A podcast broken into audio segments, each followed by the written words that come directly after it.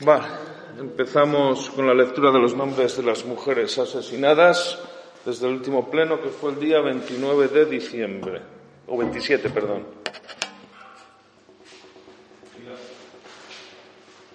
El día 27 de diciembre del 2022, Rebeca Guayata, 45 años, Bilbao.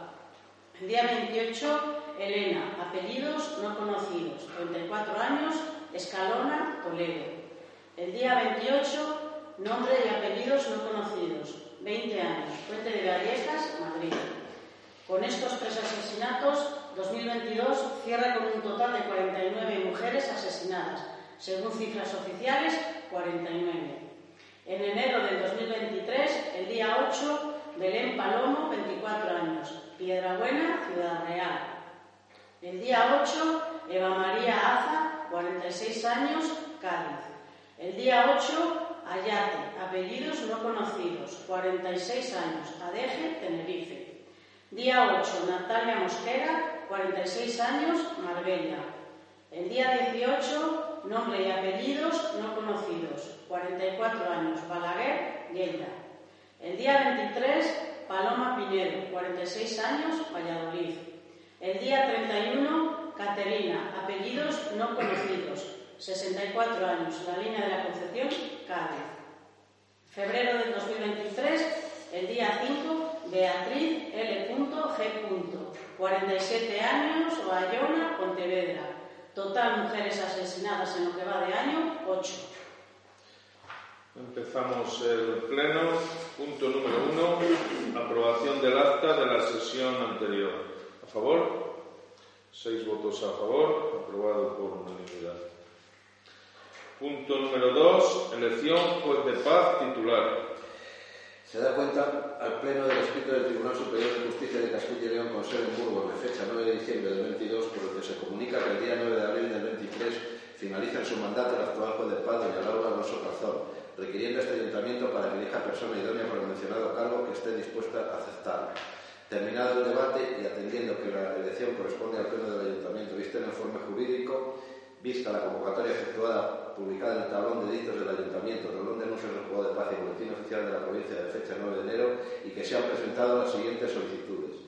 Don Francisco Hernández González y doña María del Carmen Hernández Cea.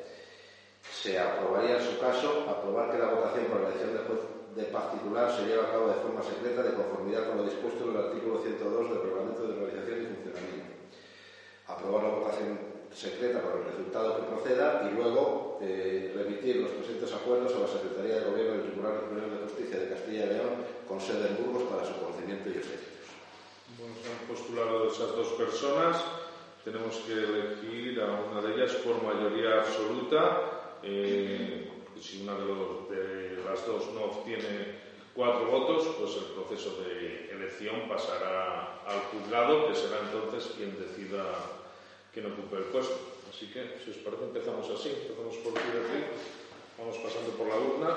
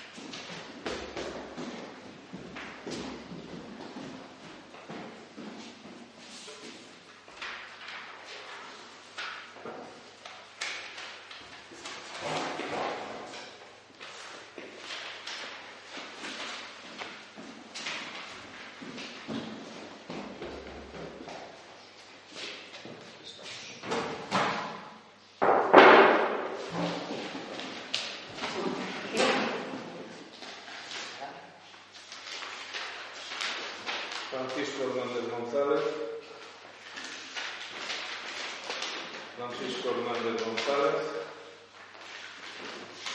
Francisco Hernández González. Francisco Hernández González. María Carmen Hernández Cea. Francisco Hernández González. 5-1. A favor de Francisco, por lo cual. Francisco Hernández González. Seleccionado.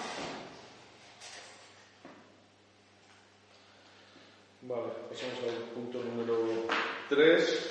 Para la creación de un nuevo punto de una unidad de soporte vital básico en el Centro de Salud de Alaezos. Esta, esta moción la, la aceptamos, eh, viene enviada también desde el centro, o sea, desde el Ayuntamiento de Alaejos, allí ya ha sido eh, aceptada y os la leo. El Centro de Salud de Alaejos atiende a una población de seis municipios que son Villafranca de Duero, Castronuño, Siete Iglesias de Trabancos, Castrejón, Torrecilla de la Orden y Alaejos. Con una población de unas 3.700 personas aproximadamente, esta población está considerablemente envejecida, con lo cual las atenciones sanitarias y la dedicación que requieren es superior a una población joven. También hay que considerar que durante toda la primavera y el verano nuestros municipios aumentan considerablemente su población, llegando a duplicarse en algunos casos. En el centro se atienden consultas, urgencias las 24 horas. Las poblaciones al sur de la provincia están distantes como mínimo unos 30 kilómetros al Hospital Comarcal de Medina del Campo y unos 60 kilómetros a hospitales de la capital preparados con unidades que el Hospital de Medina del Campo no cuenta. Teniendo conocimiento de la previsión por parte de la Consejería de Sanidad de crear varios puntos de soporte vital básico dotados con ambulancia y personal necesario, consideramos que las poblaciones al sur de la provincia deben contar con uno de estos puntos por su comunicación con la capital a través de la autovía de Castilla y por su lejanía a espacios hospitalarios donde puedan tratar ciertas urgencias. Asimismo, consultando el mapa de USVB de la Consejería Unidad Básica de Soporte Vital de la Consejería de Sanidad, se puede observar la lejanía o falta de punto en toda la zona sur de la provincia de Valladolid, para la cual estamos reclamando este servicio. El Ayuntamiento de Alaejos cuenta en la actualidad con unos 350 metros cuadrados adosados al nuevo centro de salud, donde se podría ubicar esta unidad, para lo cual este ayuntamiento hace el ofrecimiento del terreno necesario para la puesta en funcionamiento de este servicio. Por tales motivos se solicita el presente acuerdo. Primero, instar a la Consejería de Sanidad de la Junta de Castilla y León a la construcción o adecuación del espacio ofrecido por el Ayuntamiento de Alaejos para la creación de una unidad de soporte vital básico que atienda al sur de la provincia y especialmente a los municipios de Alaejos, Castrejón, Castronuño, Siete Iglesias de Trabancos, Torrecilla de la Orden, Villafranca de Duero y Nava del Rey. Segundo, dar traslado de este acuerdo al consejero de Sanidad de la Junta de Castilla y León y a los ayuntamientos mencionados para la adhesión y aprobación por sus plenos respectivos. Tras deliberación, sometido el asunto a la consideración de los asistentes, por unanimidad se declara aprobada la proposición. Bueno, esa proposición se declaraba aprobada en AECOS, ahora la tenemos que aprobar aquí si, si así lo decidimos. Eh, como ha hecho Rosana antes, lo dice la propia moción, es, eh, esto nos lo traslada al Ayuntamiento de Alaejos y cuenta con todo nuestro apoyo. Creemos que sería muy beneficioso tener a 12 kilómetros una, ambulancia preparada para salir cuando surja una emergencia. Por lo tanto, creo que se defiende por sí solo. No sé si queréis tomar la palabra. ¿Votamos? ¿A favor? Seis votos, aprobado por unanimidad. Punto número cuatro, para solicitar a la Junta de Castilla y León que realice las inversiones y las acciones necesarias para llevar a cabo el arreglo integral de la carretera VA 610 en el tramo comprendido entre los kilómetros 4 y 7 de la vía. Aquí hay un error. Bueno, era el 17 y vale. Pero bueno, lo va a subsanar ahora Rosa. Está en la, en la moción. Eh, pues os doy paso a la lectura de la moción. La base 610 es la... Espera, como el título aquí está mal, léele ahí Vale, pues os leo el título. Para solicitar a la Junta de Castilla y León que realice las inversiones y las acciones necesarias para llevar a cabo el arreglo integral de la carretera BA610 desde el kilómetro 4 en el término municipal de Pollos hasta el kilómetro 24 en el límite de provincia con Zamora, incluyendo el tramo de travesía de Castellón. La BA610 es la principal carretera de acceso a Castellón, siendo la vía utilizada para unir nuestro pueblo con la ciudad de Valladolid. Debido a su mal estado de conservación y los peligros que de ello se derivan, en los últimos años se han puesto en marcha numerosas iniciativas desde distintos ámbitos, solicitando a la Consejería de Fomento el arreglo integral de esta carretera, entre ellos Acuerdo de Pleno del Ayuntamiento de Castronuño, PNL en las Cortes de Castilla y León y Acuerdo de Pleno en la Diputación Provincial. Además, un movimiento ciudadano realizó una recogida de firmas con este fin en el año 2020. Es cierto que tras estas iniciativas se ha actuado en algún tramo de la vía, en concreto en los cuatro primeros kilómetros situados en el término municipal de Pollos. Pero en todas las solicitudes demandadas se instaba a realizar una intervención de mejora mucho más ambiciosa, que contemplara el arreglo integral de la vía desde su inicio en la rotonda de la L80 hasta la intersección con la CL602 en Castronuño, incluyendo el tramo urbano de travesía. Exceptuando actuaciones puntuales en algún pequeño tramo, el último asfaltado de la carretera entre los kilómetros 4 y 17 data de varias décadas. Por ello, debido a su envejecimiento, el estado del firme presenta a menudo falta de solidez creándose numerosos baches de grandes dimensiones, sobre todo en épocas de lluvia, con el consiguiente peligro de accidentes, provocando además un elevado número de roturas de parabrisas al tránsito de los vehículos como consecuencia de la cantidad de piedras desprendidas del firme en la vía. Por otro lado, en las inmediaciones de Castronuño, la carretera cruza un paso a nivel de la vía del ferrocarril a través de una curva muy peligrosa. Igualmente, el estado del firme en el tramo urbano de Castronuño presenta un importante deterioro con baches y deformaciones que han causado más de una lesión a viandantes. De la misma forma, a causa de las numerosas deficiencias que presenta el firme, también es necesario realizar una actuación de asfaltado en el tramo de la BA 610 que transcurre desde la CL 602 en Castronuño hasta el límite de provincia en con Zamora en Bóveda de Toro, punto a partir del cual la vía pasa a denominarse ZA 610. Consideramos que tener una carretera en estado óptimo de conservación es vital para garantizar una movilidad segura a nuestros vecinos y visitantes, así como para poder mejorar la comunicación, posibilitando un mejor escenario para la realización de actividades económicas.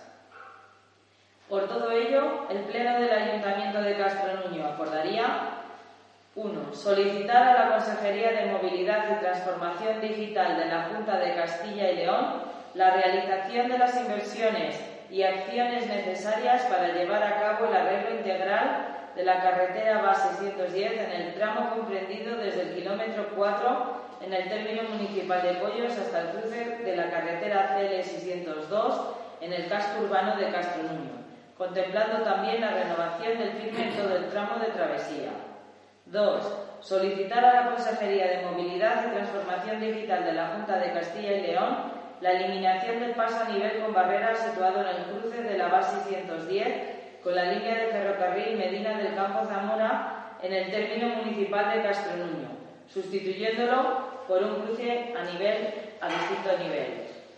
3. Solicitar a la Consejería de Movilidad y Transformación Digital de la Junta de Castilla y León el arreglo integral del tramo de la base 110 comprendido entre los kilómetros 17 y 24 desde el cruce de la CL 602 hasta el kilómetro 24 en el límite de provincia con Zamora, incluyendo el tramo de travesía de Castelluño.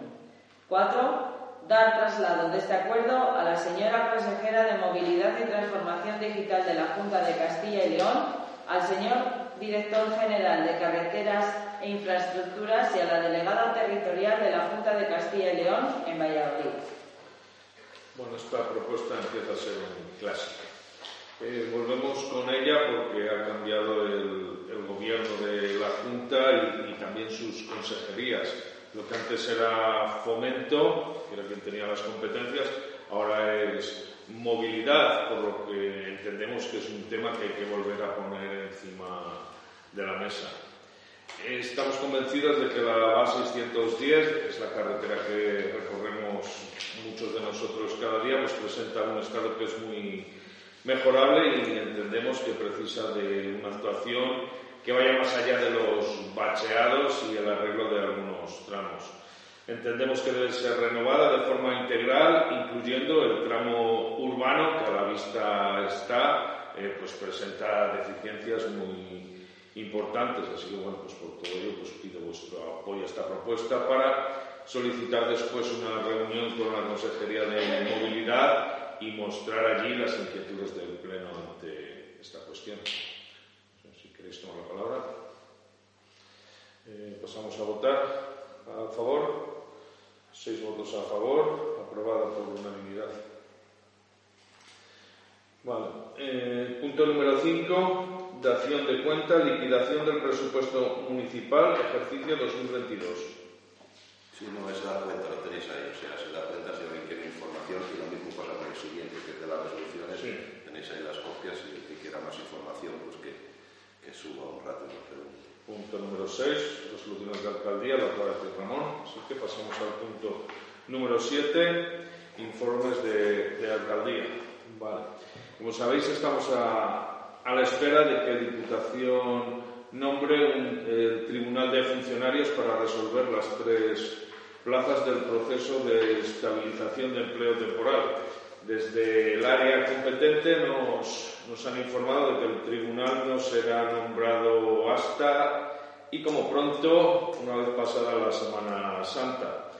Así que, bueno, por ello, pues no tenemos problema en la guardería ni en el puesto de operario de usos múltiples, ya que los dos puestos están cubiertos, y sí que lo hay en el puesto de técnico de turismo que empezaría el 1 de abril, por lo que habrá que hacer un contrato temporal de sustitución.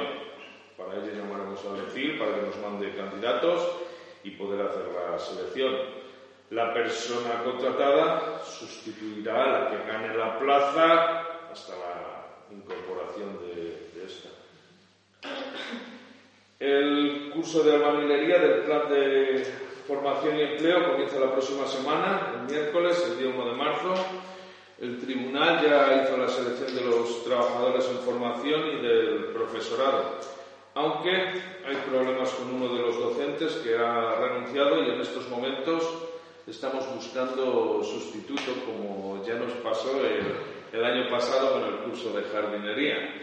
Esperamos poder resolver esta situación en la jornada de mañana porque bueno, tenemos un par de entrevistas pendientes, a ver si es posible.